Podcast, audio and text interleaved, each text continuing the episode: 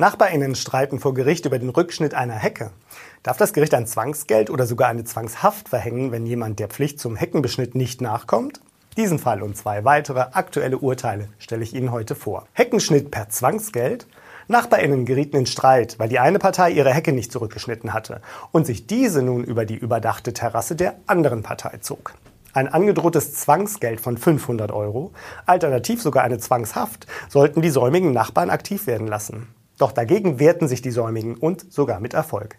Das Oberlandesgericht Frankfurt am Main entschied, dass ein Zwangsgeld zu verhängen in diesem Fall rechtswidrig sei. Die Zwangsvollstreckungen aus dem zuvor erzielten Vergleich könne nicht durch ein Zwangsgeld durchgesetzt werden, da ein Heckenschnitt eine vertretbare Handlung sei. Die Bepflanzung müsse nicht durch die Nachbarpartei persönlich zurückgeschnitten werden, sondern könne auch durch Dritte erfolgen.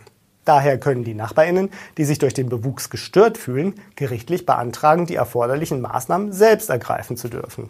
Es könne auch eine entsprechende Duldungsverpflichtung zum Betreten des Nachbargrundstücks ausgesprochen werden, sofern das notwendig ist. Vermieten Sie Ihre Wohnung oder Haus und suchen dringend die richtigen MieterInnen? Schalten Sie auf ImmoScout24 kostenlos Ihre Anzeige und profitieren Sie von unserer großen Nachfrage. Kommen wir zum nächsten Urteil.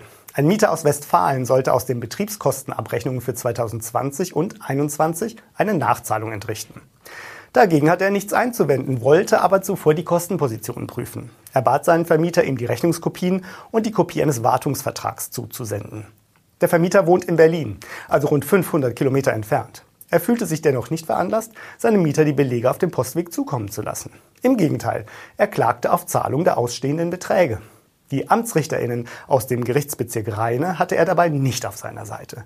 Sie entschieden, dass er keinen Anspruch auf Nachzahlung habe, da sein Mieter rechtmäßig von seinem Zurückbehaltungsrecht Gebrauch mache.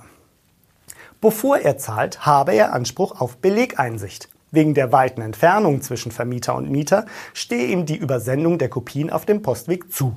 Mit anderen Worten, der Mieter darf die Zahlung so lange zurückbehalten, bis er die Belege zum Nachweis der entsprechenden Kosten seinem Briefkasten entnehmen kann. Im dritten Fall geht es um Bettwanzen. Die Wohnung einer Mieterin in Frankfurt am Main ist massiv von Bettwanzen befallen.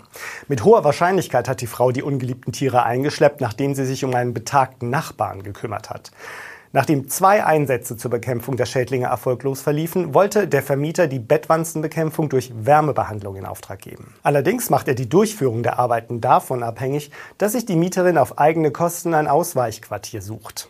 Darüber hinaus sollte sie Möbelstücke fachgerecht entsorgen oder auf eigene Rechnung desinfizieren lassen. Das Gericht stellte klar, Schädlinge wie Bettwanzen stellen einen Mangel der Mietsache dar, den grundsätzlich Vermietende zu beseitigen haben. Anders verhält es sich nur, wenn die Mietenden durch falsches Wohnverhalten den Schädlingsbefall verursacht haben. Einen pflegebedürftigen Nachbarn zu besuchen und anschließend wieder in die eigene Wohnung zurückzukehren, ist ein ganz normaler Vorgang und kann der Mieterin nicht als Fehlverhalten angelastet werden. Der Vermieter muss daher den Bettwanzenbefall beseitigen lassen. Er darf die Arbeiten nicht davon abhängig machen, dass die Mieterin in der Zeit auf eigene Kosten eine Wohnalternative findet. Vielmehr sei es seine Aufgabe, ihr für die Zeit der Schädlingsbekämpfung eine Ersatzunterkunft zur Verfügung zu stellen. Eingeschlossen in die Schädlingsbekämpfung ist auch die Reinigung aller Möbel und Haushaltsgegenstände. Eine Kostenübernahme durch die Mieterin oder gar die Entsorgung von Möbeln darf der Vermietende nicht verlangen. Damit sind wir am Ende der ImmoScout24 Vermieter News im Juli. Die ausführlichen Fälle finden Sie auch in den Beschreibungen. Wenn Ihnen unser Beitrag gefällt, schenken Sie uns einen Daumen hoch und abonnieren Sie uns. Vielen Dank für Ihr Interesse und bis zum nächsten Mal.